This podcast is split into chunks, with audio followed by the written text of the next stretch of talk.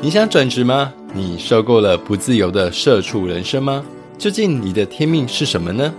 命中注定的天命职业真的存在吗？这一集将解答你的困惑。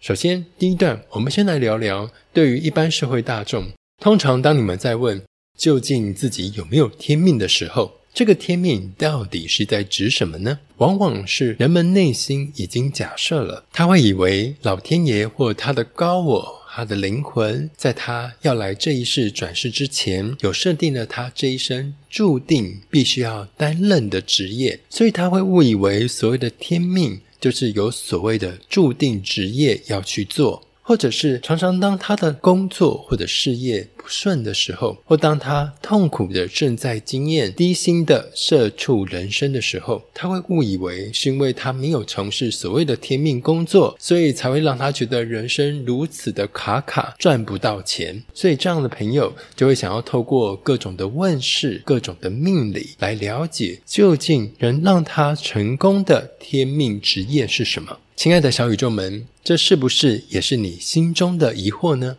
我的高龄说，你是自由的，上天或更精准的说，你的高我并没有规定你今生必须要从事什么样的职业才能够符合你的灵魂计划。你是被给予完全的自由去体验任何的职业，只是每个人都有自己当下比较匹配的职业类型。但这跟天命无关，这跟你认不认识自己的天赋、性格与现实条件有关。再强调一次，这跟你认不认识自己的天赋、性格与现实条件有关。未来我们会再来谈到该怎么透过不同的工具来协助你自己找到天赋与职涯的适配性。所以再强调一次哦。上天并没有规定你一定要做什么工作才能成功，才会符合你的灵魂计划哟。那小宇宙们或许会问说：既然灵魂计划并没有规定我们要从事怎样的天命职业，那究竟大家在谈的天命是指什么东西呢？那就是你今生的灵魂课题。也就是说，在你投胎之前，你并没有被注定要做什么样的工作一辈子，但你的高我。的确有规划，在这一世想要让你学习的主题是哪些？这的确是有预先注定的。但这些注定并不是写死的，不是写到非常的细，细到你几点几分必须爬起来上厕所，或是何时何月你必须坐在星巴克的某个角落才会遇到你的生命天子。亲爱的，这真的是电影看太多喽。那通常灵魂课题会以什么样的方式来呈现呢？举个简单的例子，假设你的高我想要你体验如何在贫穷与缺乏资源的家庭中求生，那你就会。投胎到贫穷与不幸的家庭当中，去体验现实的残酷，还有社会资源分配的不公。最近老师遇到一位两千年后出生的新世代个案，他的灵魂蓝图就是这样。为了方便讨论，姑且叫他小曼。小曼现在才二十三岁，她出生在妈妈吸毒，从小家庭就有非常多的争争吵吵，爸爸则必须身兼母职，必须常常外出工作，所以从小爸爸妈妈就是形同缺席的。而小曼是被她的外公外婆养大的。所以从小的她早已深深的体悟到，若想要成功，就必须努力才能够翻身。像是这样的脚本，就是所谓的业力设定。灵魂希望透过这样的过程，去体验到有挑战性的出生开场，于是就会连带影响到他的信念系统、价值观、性格、情绪反应模式以及家族业力系统，进而像是蝴蝶效应般全面的影响到他方方面面的选择。比方说，因为这样的开局设定，从小小曼就不认同妈妈吸毒的行为，并且觉得是妈妈拖累的全家，所以她打从心里决定不要成为像她妈妈一样的人，并且决定要做个像爸爸一样有用且负责任的人。所以这样的一个信念设定，让他很早就比其他家境很好、被父母亲捧在手里疼的千禧世代多了许多成熟懂事，还有务实。从小他就会自动自发的读书，并且考上了护理系。因为在他学到的信念系统中，他觉得读护理系绝对不会失业，而且薪水又高又稳定。在他早期的业力课题中，小曼体验到了原来责任感对于维护一个完整的家如此的重要，绝对不是心血来潮想生小孩就生小孩，也绝对不是那一种傻傻的想要留住某个天才帅哥的心，就想要为他生个爱的结晶，因为生出来才是真正挑战彼此价值观的开始。那透过这个例子，我们就了解到了一般人所谓的天命，正确来说，其实是指你今世的灵魂挑战。所以，请你不要再问神明说你的天命职业是什么了，或者是你今世对于地球有什么样的重大任务啊。亲爱的，你的任务就是好好的完成你的高我为你所设定的灵魂课题。没有人要负责拯救众生，因为众生都需要为自己的课题而努力。所以现在我们明白了，没有注定的天命职业，也没有注定要你拯救地球的使命。那我们继续来谈谈什么是你今世的灵魂课题，因为这是每个人。不管是谁都会有的灵魂挑战，只是每个人的高我设定都不一样。而灵魂课题难就难在，它往往是在挑战你小我的底线。往往高我他不会任意的让你小我得到他想要得到的欲望。所以，当小我所要的东西或目标跟你的高我不一致时，往往你会觉得运势很卡，想要得到的生活都得不到，觉得非常的闷，觉得非常的痛苦。这也是你现在的生命情境吗？接下来，让我们以感情为例。哇，你想跟某个天才在一起，但不论你怎么努力，对方都不为你停留，或老天爷总是将你们分开，或是。你想要脱单，但是这一辈子到了四十几岁了，你仍是单身狗，似乎老天爷就是在跟你开玩笑，就是不给你桃花。老师也有遇过那一种，就是这一辈子桃花从来没有停过，多到他不想要也不行，多到他觉得很痛苦，多到他觉得老天爷拜托，请不要再送桃花来了，有没有非常让人羡慕呢？以上这些都是业力课题的一种表现形式，它往往就是要磨掉你小我的执着。那接着大家可能就会想，那我究竟要怎么知道我现在所追求的职涯是跟我的高我一致呢？方法其实有很多种，这边先提供三个方法。方法一非常的简单，你可以将这个任务直接外包给老师，老师会在元成功代官的报告书中指出你当前的业力课题是什么，或是你目前坚持要做的事情、工作、创业，甚至是感情关系，是否跟你高我所要的是一致的，以及帮你关到你所列下的各种工作选项中，他们各自发展的可能性。比方说，你可能有 A、B、C 三个工作，你不知道怎么选，那么老师就会帮你关到选。A 工作的话，你会如何发展？选 B 工作的话，你会如何发展？选 C 工作的话，你会如何发展？然后呢，以上资讯呢就会提供给你，然后让你自己去做判断。还有你现在所遇到的卡关或是人生的障碍，不论是在你的职场或者是在你的感情关系中，究竟是所谓的成长痛，你必须撑过去，还是真的是老天爷要你转弯，要你放下执着了？那我们再回到小曼的例子。还记得小麦是正值青春无限的少女吗？正就读护理系的最后一年，在她看到在疫情爆发期间有这么多水深火热的护士们哀嚎遍野，于是小曼心生退意，开始怀疑起自己为何会选护理系。然后她又看了好多自媒体的网红，像是艾丽莎莎、阿迪英文。做的有声有色，于是心生羡慕，想要跟他们一样过着有钱、有爱、有意义，又不被工作地点绑住的自由生活。是的，小曼表示超级不想要在医院当社畜，她无法接受自己一辈子将被绑在医院当中，她宁可要自由，所以她想要趁她年轻的时候，放弃掉她好不容易读到大四的护理专业，然后去追寻一个。他自己其实也搞不清楚，到底要换到哪里去，才能够有所谓的有钱、有爱、有意义的自由呢？亲爱的听众，这也是某一部分的你吗？作为有社会历练的你，又会如何给他建议呢？是顺着他小我的想法，鼓励他跟着潮流放弃他的护理专业吗？像这样的案例，就是我们典型的：当你的小我所要的东西跟你的高我的意志是不一致的时候，所产生的强烈拉扯。而这正是代官元成功可以协助你的议题。在代官小曼的元成功时，我的高我说，在小曼今生的灵魂课题中，虽然没有注定她要当护理师，但她却有所谓的金钱课题。而且在他今世的人格习气当中，他是非常非常欠缺金钱安全感的人。而现在小曼还是被学校保护的好好的，还没有真正的体验到什么叫做没钱又痛苦又无法翻身的生命体验，所以他无法想象，也不认为自己有一天会沦落到这种地步。所以高林说，小曼缺乏对现实人生的真实感，但他很容易被现在所谓的“我要做自己”。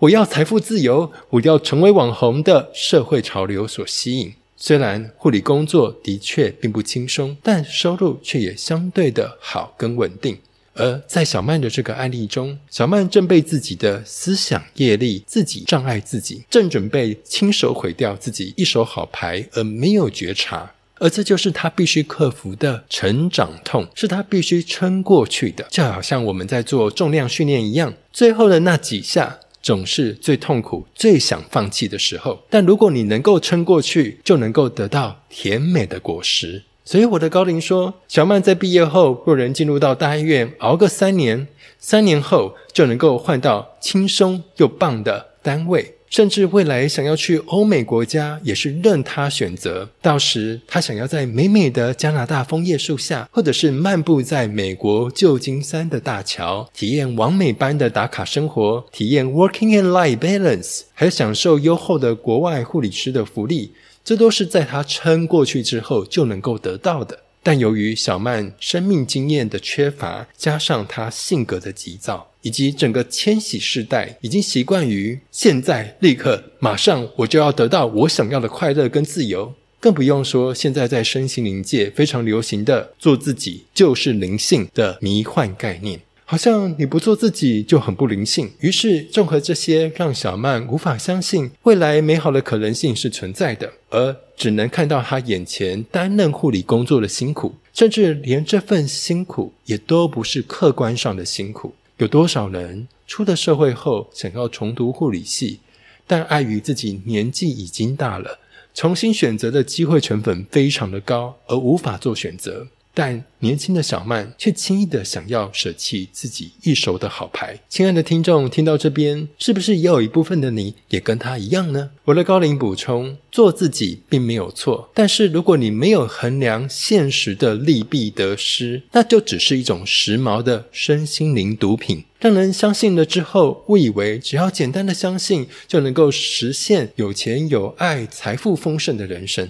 却没有看到那些喊出这些口号的网红们，他们背后有比你还努力的在打造他自己的事业，甚至比他们在当社畜时还要更加倍的努力。这些付出是他们都不会让你知道的。还有另外一个经典案例是小英的案例，她是一位想要透过教中文环游世界的女学员。她本身受够了科技业社畜的生活。小英呢，因为听到某位在 Podcast 上靠着卖线上中文老师的培训课的播客，羡慕对方可以靠教中文来环游世界，所以小英就来问说，自己有没有办法像那位网红一样，就靠中文来环游世界呢？于是，老师在帮他关了未来的可能性之后，跟他说：“这是一条跟他高我不一致的道路，最后只是会变成他缴的学费供养这位网红去环游世界，而自己却得不到任何什么东西。”这位小英在看了他的代关报告书后，非常的生气，气老师在泼他冷水，在唱衰他，甚至直接封锁老师，有将近一年没有跟我联络。后来一年之后。他主动来跑来跟我说 “sorry”，说他当初真的是一头热，栽入了这种靠教中文环游世界的美梦当中，因为他真的实在受够了科技业社畜的生活。小英说，他当初花了五万多块的中文师资培训费，结果一年之后收入非常的不稳定，也完全没有办法像那位网红一样实现环游世界的美梦。而且投入之后才发现，线上华文教师的市场远比他想象的还要竞争非常多，而这些都不是那个网红会告诉他的现实。亲爱的小英，那是当然的啊，对方要赚你的钱，怎么会跟你讲市场的真实面相呢？说了，你还会去上课吗？你还会付他学费，让他可以去环游世界吗？所以，亲爱的听众们，如果你想要避免踩雷，以及知道你所做的职涯选择是不是跟你的高我方向一致，方法一就是找专业老师来询问，像是找我来帮你代观你未来的可能性，也就是预约你的原成功代观报告书。让耳朵休息一下。喝口水，伸伸懒腰，深深的吸一口气，打开你的胸口，重新的与你的身体恢复连结。亲爱的，非常的好，让我们继续的听下去。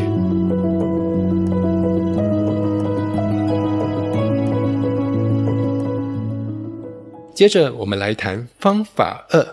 适合那些。不想依赖老师，想要靠自己学会钓鱼的你，那就是学习独家的易经占卦技术。之后会有一集专门来解释，为何老师所教授的独家易经占卦技术会能够让你趋吉避凶。尤其是在这资讯爆炸的水平时代，大家根本就不缺资讯，随便上网一查都有。但这些资讯真真假假。就连生化背景的某某太太都能出资商笔记，还有什么无奇不有呢？所以大家缺少的不是资讯，而是缺乏判断这些资讯是真是假的能力。所以老师会推荐你学习古老的易经占卦智慧。它的特点在于，即便你不会通灵，你也能够透过这独家的易经占卦技术，从同步性的宇宙讯息场中下载宇宙要给你的答案。它是最古老的 AI 技术。如果你惊艳于最近出来的 Chat GPT 的能力，那么这套易经占卦技术可以说是完胜人类可以发展出来的 AI 科技，因为它能够帮你看到未来的可能性，让你轻易的可以判断出究竟你当下的念头或者是决定对你是有益的还是有害的呢？让你免于像是小曼的案例一样，受到自己思想业力的牵制，自己骗自己。所以易经占卦的厉害之处就是你不需要。会通灵，